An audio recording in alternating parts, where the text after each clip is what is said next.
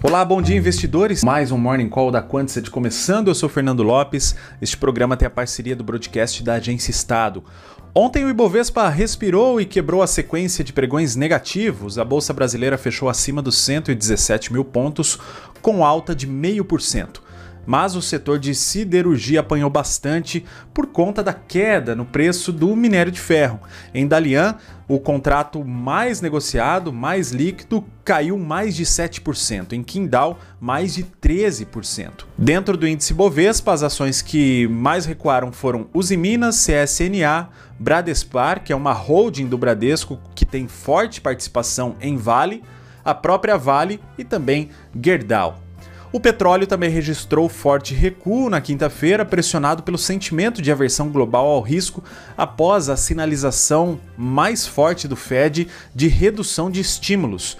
Ontem o barril de Brent caiu 2%, estava sendo negociado a 66 dólares, o WTI também caiu mais de 2%, era negociado a 63 dólares.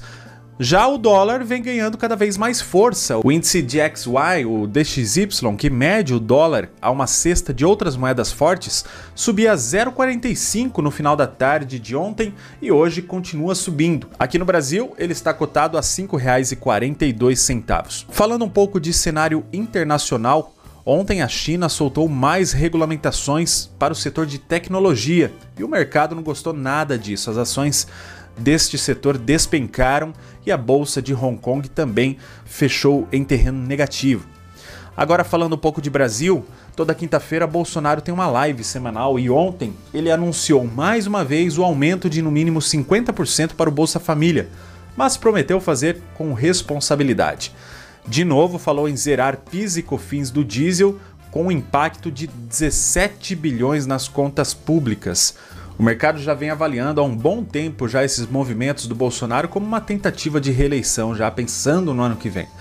O Paulo Guedes segue tentando garantir dinheiro para o programa social do governo. Ontem, em audiência no Senado, Guedes disse que pode faltar dinheiro para o pagamento de salários do funcionalismo, caso a PEC dos precatórios não seja aprovada. Vence hoje o prazo para que Bolsonaro decida sobre a criação do valor mínimo de 5,7 bilhões de reais ao fundo eleitoral do ano que vem a expectativa é de que o presidente vete para negociar um volume menor no orçamento. O que também vence hoje são alguns contratos de opção.